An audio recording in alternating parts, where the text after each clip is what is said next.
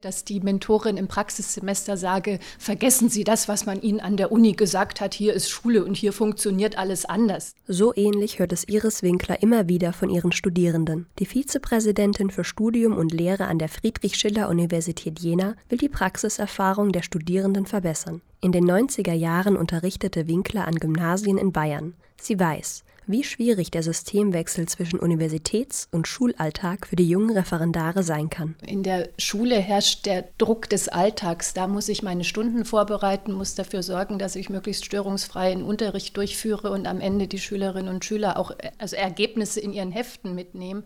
Während im Studium für die Studierenden es ja erwünscht ist, dass sie Dinge in Frage stellen, reflektieren, nicht zu einfachen Lösungen kommen, sondern mehrere Lösungen erwägen. Auch für Dozenten und Lehrer ist das Umdenken keine leichte Aufgabe. An der FSU gehört das Praxissemester schon seit 2007 zum Studium dazu. Eines der größten Probleme ist der Umstand, dass die Dozenten nicht wissen, was die Lehrer brauchen, die Lehrer nicht wissen, was an der Universität gelehrt wird und die Studierenden dazwischen sitzen. Das Projekt Diele soll nun Abhilfe schaffen. Und das ist der Punkt, an dem dieses Projekt äh, Diele, digitale Lerngemeinschaften im Praxissemester, ansetzt. Dieles Lerngemeinschaften sollen zwischen Lehrern, Dozenten und Studierenden für ein besseres Verständnis sorgen. Die Mentoren an den Schulen und die Dozenten sollen sich gegenseitig besser über die Schultern schauen können.